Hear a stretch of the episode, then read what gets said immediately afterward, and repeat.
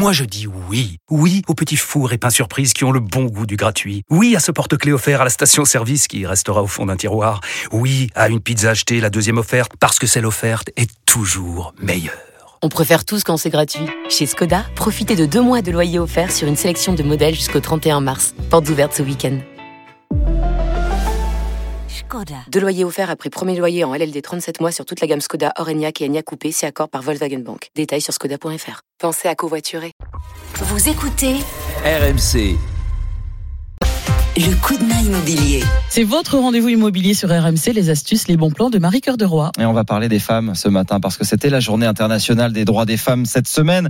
Euh, bonjour Marie. Bonjour Sébastien, bonjour Peggy, bonjour, à tous. Vous avez décidé de nous parler de l'accès au crédit euh, pour les femmes parce que malheureusement là aussi il reste des inégalités. Oui, on pourrait croire que les choses s'améliorent en voyant par exemple que chez le courtier CAFPI, la part des femmes qui empruntent seules, elle est plus très loin de celle des hommes.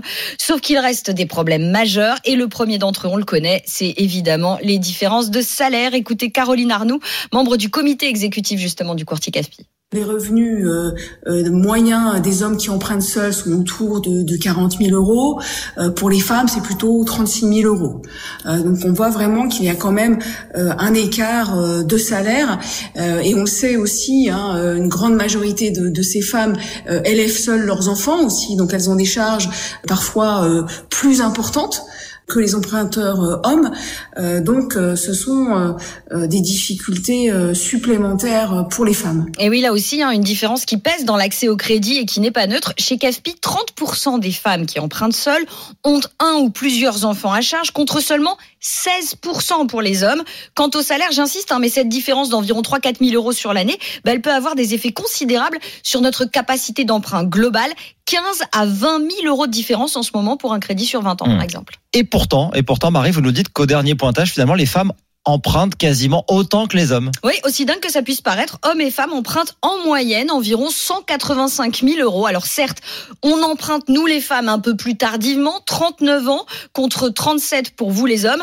Il n'empêche, on a quand même quelque chose en plus, c'est l'apport personnel. Figurez-vous que les femmes ont en moyenne 19% d'apport contre 16 pour les hommes.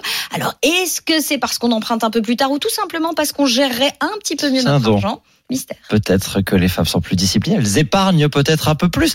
Euh, mais les assureurs, eux, n'ont visiblement pas vraiment intégré ces, ces qualités de gestionnaire. Oui, c'est triste. Non seulement nos qualités ne sont pas prises en compte, mais pire, sur l'assurance de prêt aussi, les femmes peuvent potentiellement être défavorisées. Écoutez le conseil de Caroline Arnaud de CAFPI. Il faut bien comparer les assurances emprunteurs. Il y a encore quelques années, une assurance emprunteur pouvait coûter plus cher à une femme qu'à un homme, ce qui est complètement contre-intuitif euh, parce que les femmes ont une espérance de vie supérieure et des profils euh, moins à risque d'activer ces, garanties d'essai invalidité.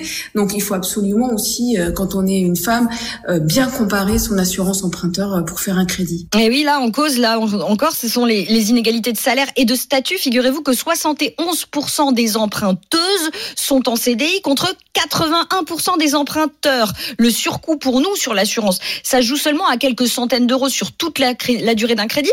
Mais quand même, c'est d'autant plus rageant qu'avant, les assureurs pouvaient prendre en compte justement notre espérance de vie plus élevée pour nous favoriser. Pratique que la Cour de justice européenne a fini par interdire il y a dix ans au nom justement de l'égalité des sexes.